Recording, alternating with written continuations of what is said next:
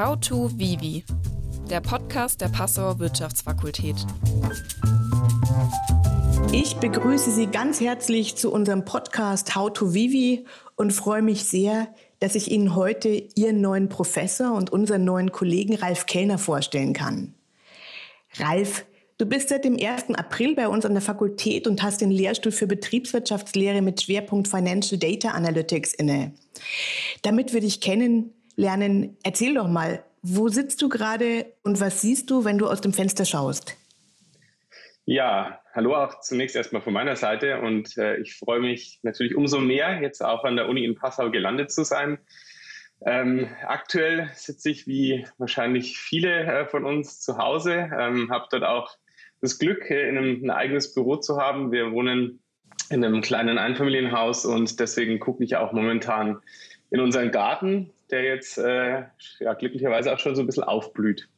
Ja, das ist schön. Das sehe ich von meinem Bürofenster auch. Ich schaue auf den Inn und zwischen mir und dem Inn wächst langsam die grüne Wand hoch. Das ist wirklich eine Freude. Aber wir dringen vom Äußeren ins Innere vor und deswegen bleibe ich noch ganz kurz beim Äußeren. Auf dem Lehrstuhlfoto sieht man deine Frisur nicht genau. Trägst du einen Zopf und ist es ein Corona-Zopf? ja, also es, es, es, es war ein Zopf, muss man sagen. Das äh, Foto ist ehrlicherweise schon zwei, drei Jahre alt und ähm, ja, äh, mittlerweile ist es aber trotzdem so, der Trend war schon lange sichtbar, aber äh, die, die, Haare werden doch eher weniger bei mir mit dem Alter. und äh, deswegen habe ich schon mal proaktiv beschlossen, mich eher Richtung Kurzhaarfrisur jetzt zu orientieren. Die aber in Corona-Zeiten auch sehr einfach äh, geht, weil äh, das kann dann zur Not auch meine Frau dann äh, machen. ja. ja, ich habe mich auch gerade von meinem Corona-Dutt getrennt und jetzt ganz kurze Haare. Insofern hat mich die Frisurenfrage natürlich ganz persönlich beschäftigt. Aber gehen wir zu deinen Stationen auf deinem beruflichen Weg. Äh, die habe ich mir angeschaut und du hast ja auch diese typische akademische Karriere von Ort zu Ort. Aber ein Magnet für dich scheint ja Regensburg mit ihrer Uni zu sein. Erzähl doch mal, was dich mit Regensburg verbindet. Ähm, ich zum Beispiel bin in Regensburg ein Fan vom Orphee, gehe da wahnsinnig gerne essen und schlafe da auch gerne und bin auch ein großer Fan vom Regensburger Stadttheater. Was verbindet dich mit Regensburg? Ja, also Regensburg hat mich tatsächlich nie so ganz losgelassen. Ich habe auch immer schon öfter mal gesagt, das ist irgendwie so ein bisschen die Krux, weil eigentlich ich, würde ich mich schon als offenen Menschen bezeichnen, aber ich bin in Regensburg äh, geboren und äh, es ist halt ein bisschen zu schön, in Anführungsstrichen, fast schon in meinen Augen. Ähm, Orphée kenne ich auch sehr, sehr gut. Äh, hat, äh, also haben ja mehrere Bekannte früher von mir dort gearbeitet auch und gerade ein guter Freund äh, stand hinter der Theke. Das heißt, da war ich, den habe ich schon auch hin und, hin und wieder mal besucht. Ähm, aber ansonsten ist, wie gesagt, Regensburg meine ja, Heimatstadt und ich finde, ich genieße es eigentlich gerade deswegen, weil es für mich so von der Größe richtig ist. Es ist nicht ganz klein, aber es ist auch nicht zu groß. Ähm, hat auch, finde ich, eine sehr schöne Innenstadt mit ganz vielen kleinen verschiedenen Lokalen und äh, was für mich aber fast wichtiger ist, ist eigentlich, das hat auch ein sehr schönes Umland. Ähm, ich bin begeisterter Mountainbiker und ich gehe auch gern laufen, also alles irgendwie Outdoor-Sportarten und die kann man in Regensburg und Umgebung eben sehr schön äh, machen oder dem nachgehen. Und ja, zusätzlich, ich habe auch noch zwei Hunde und das ist eben sehr schön, weil in Regensburg muss man sich eigentlich fünf bis zehn Minuten ins Auto setzen und dann kann man mit denen mitten im Wald irgendwo gehen und ist da oft auch dann allein. Ähm, und das muss ich sagen, das habe ich eigentlich schon als Jugendlicher gemacht, ähm, da schon noch mit einem anderen Hund. Aber ähm, das ist so ein bisschen das, was ich irgendwie sehr, sehr genieße, ehrlich gesagt, in Regensburg. Ja, das kann ich gut verstehen. Das sind ja Vorteile, die wir hier in Passau auch haben. Und wo wir jetzt gerade in Corona-Zeiten uns sehr freuen, wenn wir drei Schritte in den Wald haben und dann wirklich unsere Ruhe. An deinen bisherigen Stationen hat mir die Station bei der Munich Re in München auch ganz besonders gut gefallen, wo du als Risikomanager eingesetzt warst. Wenn ich äh, an München und an die Munich Re denke, dann sehe ich den Walking Man vor dem Gebäude an der Leopoldstraße vor mir. Du bist dann aber von der Praxis aus und der Erfahrung, die du in der Praxis gesammelt hast, wieder an die Uni gegangen. Warum hast du das gemacht? Ähm, ja, also äh, grundsätzlich sagen wir, also ich habe auch die Promotion schon gemacht, weil ich eigentlich schon vom Bauchgefühl äh, mich an der Uni irgendwie gesehen habe und das eigentlich immer toll fand. Gerade den Gedanken irgendwie so in Anführungsstrichen lebenslang äh, zu studieren, also sich da immer weiterbilden zu können. Ähm, aber nach der Promotion, ich habe das im Versicherungsbereich eben habe ich promoviert, ähm, dort auch halt Risikomanagement-lastig, war das irgendwie so ein bisschen der logische Schritt und ich wollte es auch einfach mal probieren.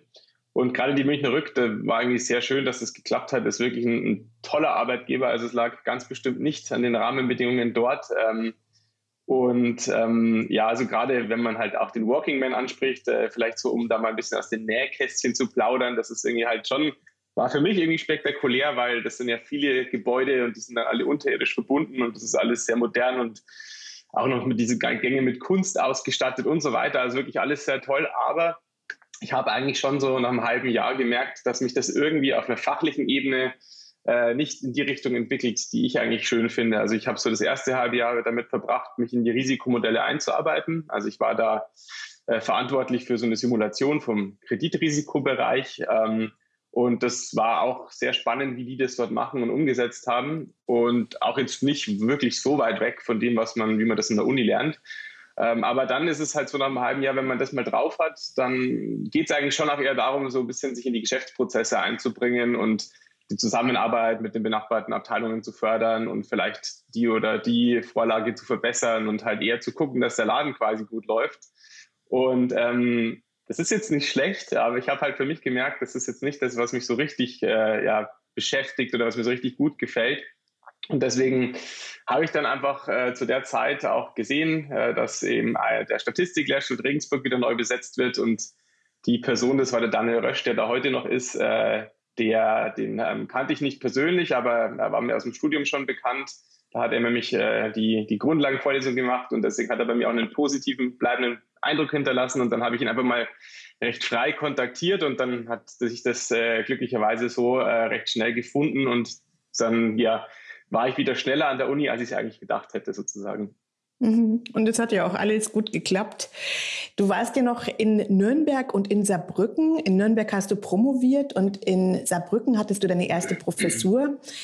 Für uns ist auch interessant hier in Passau, was hast du an diesen Standorten gelernt und was bringst du uns von diesen Standorten aus mit? Ja, also ähm, grundsätzlich, was so ein bisschen auch ein bisschen der rote Faden ist, dass ich jedes Mal im Standort eigentlich so eine etwas andere Spezialisierung hatte. Also in Nürnberg, wie gesagt, das war ähm, Lehrstuhl im Versicherungsbereich eigentlich, aber halt also schon quantitativ orientiert. Ähm, in Saarbrücken war es dann eine Professur, die vor allem auch äh, ja, den, den Zweck und Nutzen hatte, dass sie die Grundlagen in der Mathematik äh, abdeckt und natürlich schon auch wieder so ein bisschen mit Statistik und anderen quantitativen Sachen, aber so ein bisschen anders einfach trotzdem von der Ausrichtung. Und was vor allem, glaube ich, auch mir für jetzt hoffentlich hilft. Also in Nürnberg, da war ich der erste Mitarbeiter an dem Lehrstuhl und habe entsprechend so ein bisschen den Aufbau auch miterlebt. Und in Saarbrücken ähm, war das auch so eine ganz neue ähm, Professur, auf die also wie eben ausgeschrieben war ähm, und ausgestattet war. Und habe das jedes Mal eigentlich dann quasi so mit neu aufgebaut. Und ich meine, wenn man ehrlich ist, so beim ersten Mal, wenn man das macht, das läuft schon gut, ähm, aber man findet natürlich immer wieder so Sachen, wo man denkt, das hätte ich vielleicht gleich so und so machen können, dann wäre es noch ein bisschen besser gelaufen. Und ähm, da merke ich jetzt schon, weil ich jetzt ja eigentlich wieder ein bisschen neu starte mit einem neuen Programm auch irgendwie und das natürlich gerade auch konzipiere und mache, dass mir das irgendwie hilft, weil ich äh, da jetzt schon weiß, ah, okay, Moment mal, beim letzten Mal war das so, das äh, hat vielleicht nicht ganz so toll geklappt, ich mache es diesmal lieber gleich so. Und äh, deswegen hoffe ich, dass das diesmal einfach gleich von Anfang an dann noch besser sozusagen funktioniert. Mhm. Ja, das wird ganz bestimmt so sein. Ich habe auch zwei Lehrstühle aufgebaut und als ich dann nach Passau gekommen bin, wahnsinnig davon profitiert, dass ich quasi schon wusste, wie fängt man sowas an. Also das hilft immer. Jetzt bin ich aber richtig gespannt auf dein Lehrprogramm. Das ist ja einerseits im Bereich Finance angesiedelt, andererseits aber auch ganz stark im Block Methoden und das gehört ja dann eher zu Harry Haupt und Alena Otto. Und ist es so, dass der Bereich Finance auch in Bezug auf die Berufsaussichten immer Data Analytics mäßiger wird oder spielt diese Entwicklung, also dieses äh, Datenanalytische hineinzubringen, vor allen Dingen in der Forschung eine Rolle? Also ich, ähm, ich glaube, dass es, äh, dass man schon damit, also dass man gezwungen ist, sag mal, sich damit mehr auseinanderzusetzen als früher, weil einfach, wenn man sich das so anguckt, ähm, dass immer mehr Daten immer verfügbar sind und also vor allem Informationen und das ist vor allem auch viel offener heutzutage. Also wenn ich jetzt möchte, dann komme ich unglaublich schnell an ganz viel Daten von irgendwelchen Unternehmen, die halt über irgendwelche Online-Anbieter ähm, sehr günstig vertrieben werden. Das heißt, äh, da ist einfach erstmal wahnsinnig viel Information da und natürlich versucht erstmal jeder, die irgendwie zu nutzen. Und ähm, das ist für mich eigentlich vor allem primär der Nutzen von ja, Datenanalyse oder Data Analytics, dass man eigentlich aus dieser ja, aus diesem Mehr an Informationen äh, lernt, die irgendwie strukturiert aufzuarbeiten und vielleicht auch irgendwie so das Relevanteste sich für sich rauszuziehen.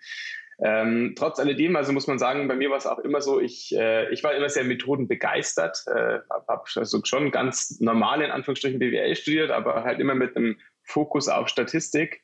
Und das heißt, also ich bin schon erstmal irgendwie für alle neuen Methoden und äh, gerade auch wenn sie so ein bisschen äh, mehr fancy sind, äh, zu begeistern. Aber ich stelle immer wieder fest, dass man ähm, ja, das manchmal auch ein bisschen einfacher geht oder das irgendwie also weniger auch mehr ist. Das heißt, äh, ich habe oft selber einfach aus Neu Neugierde irgendeine ganz neue fancy Methodik über irgendwelche Finanzdaten laufen lassen und dann kommt nichts raus, typischerweise. Und äh, es klappt immer dann gut, wenn man selber eigentlich Ahnung hat von dem, was man macht und wenn man auch einen Plan hat und auch da äh, das, was man analysiert, so ein bisschen fußt auf eigentlich so theoretischen Erkenntnissen, die es da eben gibt und die auch aus dem klassischen Finance-Bereich natürlich kommen und äh, sehr wichtig sind. Und dann klappt es meistens besser. Und das ist eigentlich, finde ich, eine Erfahrung, die jetzt äh, für mich irgendwie auch so ein bisschen ja, sinngemäß für den Lehrstuhl eigentlich sein soll. Das heißt, es, es soll schon irgendwie ja, so, ein, so der Versuch sein, ähm, methodisch gut zu sein und da auch so ein bisschen in State of the Art zu lernen. Aber es soll am Ende halt auch irgendwie Sinn ergeben. Und es soll vor allem auch gerade dieses wirtschaftswissenschaftliche Know-how ähm, möglichst gut da kombiniert werden. Und deswegen glaube ich einfach, äh, das ist natürlich jetzt eine sehr politische Antwort, dass eigentlich beides notwendig ist. Ähm, dass man aber schon so ein bisschen das mit Augenmaß auch machen muss. Also wenn man, so wie ich, Fan von solchen Methoden ist, ist es immer gut, man lernt immer was dabei, sich auch die, die komplexen anzugucken, aber ähm, wichtig ist schon vor allem, dass die Basis da ist. Und die Basis, Basis sehe ich dann schon eben gerade eben bei der Kenntnis und bei den Fähigkeiten von irgendwelchen wirtschaftswissenschaftlichen Zusammenhängen. Hm, Finde ich, ja, ist eine tolle Antwort, weil, äh, weil es äh, natürlich wichtig ist, äh, die Theorie bei sämtlichen Spezifikationen in den Methoden nicht zu vergessen, weil wenn man nicht weiß, wohin man laufen soll, äh, ist es auch wurscht, welche Schuhe man dafür anhat. Ja, und äh, insofern äh, ist sicher eine ganz tolle Bereicherung, wenn du mit diesem Ansatz äh, zu den Studierenden kommst. Wenn wir jetzt gar nicht so sehr an die äh, Finance Analytics oder Data Analytics Methoden denken, sondern eher an die Lehrmethoden und Sprachen. Ähm, wie, wie gehst du hier vor und rechnest du eher mit großen oder mit kleinen Gruppen? Und was erwartest du auch von deinen StudentInnen und was können sie von dir erwarten? Also ähm, erwarten können Sie auf jeden Fall absolute Offenheit und äh, dass Sie vor allem hoffentlich äh, schnell Berührungsängste irgendwie abbauen und auch wirklich äh, mit mir irgendwie interagieren. Das finde ich ehrlich gesagt sehr, sehr schön. Ähm, weil das sagt man immer und irgendwie glauben einem die äh, Studierenden das vielleicht auch nicht so unbe unbedingt äh, von Anfang an, aber es ist dann tatsächlich bei mir so. Und ich denke auch bei eben vielen Kollegen und Kolleginnen. Ähm, und also das ist schon mal das Erste. Ansonsten ähm, Methoden, also ich versuche das Ganze vor allem möglichst erfahrbar zu machen, auch irgendwie aus einem eigenen Antrieb raus. Also grundsätzlich in meinen Veranstaltungen, es wird schon methodisch zugehen und das, man kommt auch in keiner Veranstaltung irgendwie drum sich mal so ein bisschen mit so ja, einfachen Programmiersprachen mal kurz auseinanderzusetzen. Das ist jetzt für viele schon mal oft so ein bisschen abschreckend, aber ähm, ich versuche das eben möglichst greifbar zu machen, gleich direkte Beispiele einzubinden, weil ich bei mir eben gemerkt habe, alles, was ich irgendwie selber mal so auf die Art irgendwie erfahren kann, verstehe ich auch die Theorie immer viel schneller. Und das ist eigentlich der Hintergrund, warum ich das mache. Aber hierbei gibt es mittlerweile auch sehr schöne Lösungen. Da muss man jetzt selber nicht irgendwie programmieren können und man kann sich das trotzdem angucken und drückt aufs Knöpfchen und dann passiert schon mal was. Und ich hoffe, dass das eben motiviert, dass man dann irgendwann selber anfängt, sich da ein bisschen mehr damit auseinanderzusetzen und auch mal vielleicht selber so in eine Zeile reingeht und was ändert. Aber ansonsten habe ich in jeder Veranstaltung so eine Kombination aus, klar, irgendwie Slides, ähm, jetzt eh Corona-bedingt, aber auch sonst ähm, Videos, wobei ich bei solchen Videos versuche, das jetzt äh, ganz bewusst nicht in so einem Vorlesungsformat zu machen, sondern eigentlich so für mich als Regel habe ich versuche, gedenkt mir nicht immer, dass ein Video nicht länger als 20 Minuten sein mhm. soll aber auch mit so einem, äh, mit dem, weil dann, glaube ich, bringt man es aufs Wesentliche runter und darum soll es in einem Video gehen. Also wenn man, das kennt man von sich selber, wenn man irgendwie sich ein Video anguckt und das dauert irgendwie dann 90 Minuten, ja, irgendwann scrollt man mal vor oder guckt dann mal oder also irgendwann verliert einfach da jeder die Aufmerksamkeit, glaube ich. deswegen mache ich das so. Ähm, und ansonsten, wie gesagt, führe ich das viel mit Beispielen, mit so Zugcode-Beispielen und ja, überlege mir vielleicht auch für die Zukunft dann noch ein bisschen mehr. Also da gäbe es schon Dinge, also gerade jetzt irgendwie mit irgendwelchen neuen Sachen, wo man auch mal zwischendrin interaktiv ein bisschen Wissen abfragen kann. Ähm, da muss ich mich aber ehrlich auch noch so ein bisschen einarbeiten, aber das möchte ich auf jeden Fall noch irgendwie machen oder probieren. Und ähm, ja, von der Sprache, ich bin da, wie gesagt, ähm, eigentlich, also ich unterrichte schon auf Deutsch, aber alle meine Unterlagen werden auf Englisch sein. Hat einfach den Grund, es ist mittlerweile gerade in dem Bereich so, die ganze Fachliteratur ist auf Englisch und dann ist es irgendwie so ein bisschen mühselig, das zu übersetzen und gerade sich irgendwie für irgendwelche Fachbegriffe auch noch irgendwelche Übersetzungen auszudenken. Mhm. Wenn wir mal von der Lehre zur Forschung gehen, wenn du mit deiner Forschung einen Exzellenzcluster oder einen Sonderforschungsbereich der DFG einwerben könntest, welche Probleme dieser Welt würdest du lösen und in welcher Hinsicht würdest du die Welt mit deiner Forschung besser machen? Ja, das persönlich äh, finde ich tatsächlich eine sehr schöne Frage, ähm, weil das ist schon was, ehrlich gesagt, was äh, ich irgendwie immer im Hinterkopf habe und was mich gerade auch als Wirtschaftswissenschaftler immer so ein bisschen beschäftigt hat, äh, weil, also wenn man jetzt irgendwie gerade an, ja, also jeder hat ja irgendwie vielleicht gerade im, im wissenschaftlichen Bereich schon so die Motivation, da irgendwie auch was Gutes zu tun, in Anführungsstrichen. Und äh, Wirtschaftswissenschaften sind ja jetzt primär irgendwie nicht dafür geeignet, um eben zum Beispiel äh, eine Pandemie irgendwie im Sinne von äh, einer Impfung herzustellen oder irgendwelche Krankheiten zu, ähm, ja, ich sag mal, pflegen, lösen oder halt also irgendwelche Heilmittel zu entwickeln oder halt irgendwie Klimawandel auf die Art irgendwie zu stoppen.